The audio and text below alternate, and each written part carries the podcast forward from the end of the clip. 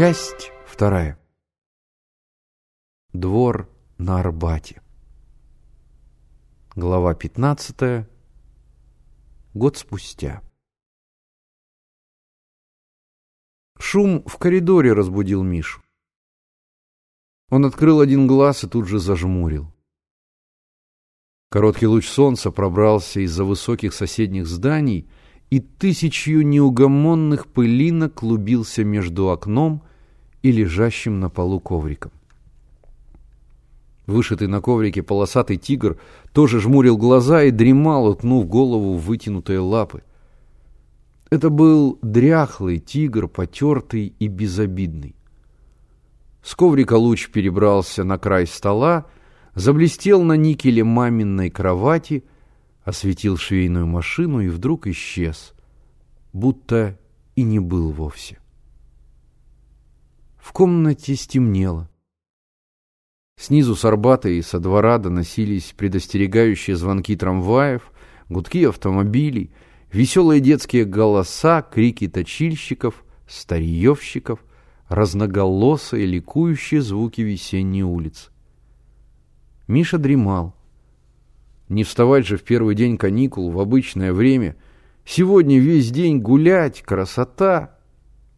В комнату с утюгом в руках вошла мама, положила на стол сложенное одеяло, поставила утюг на опрокинутую самоварную конфорку. Рядом на стуле белела груда выстиранного белья. «Миша, вставай!» — сказала мама.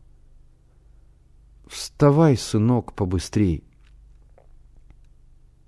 Миша лежал, не двигаясь. Почему мама всегда знает, спит он или нет? Ведь он лежит с закрытыми глазами. Вставай, не притворяйся.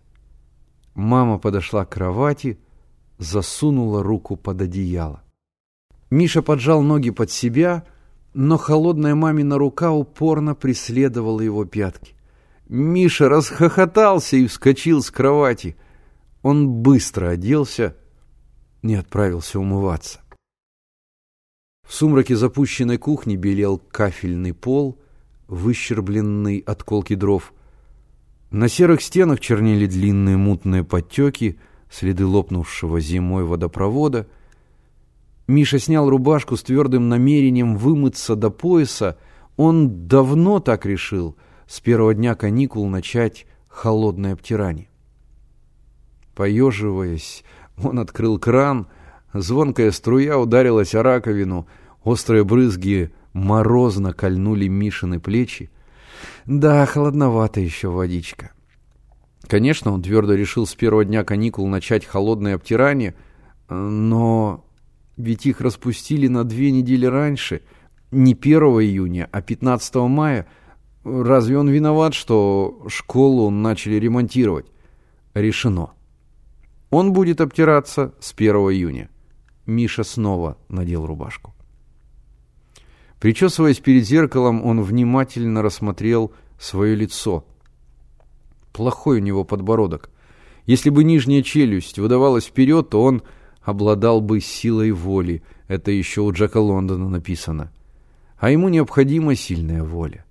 Факт. Смолодушничал с обтиранием. И так каждый раз. Начал вести дневник, тетрадь завел, разрисовал, а потом бросил, не хватило терпения. Решил делать утреннюю гимнастику, даже гантели раздобыл и тоже бросил. То в школу надо поскорей, то еще что-нибудь, а попросту говоря, лень.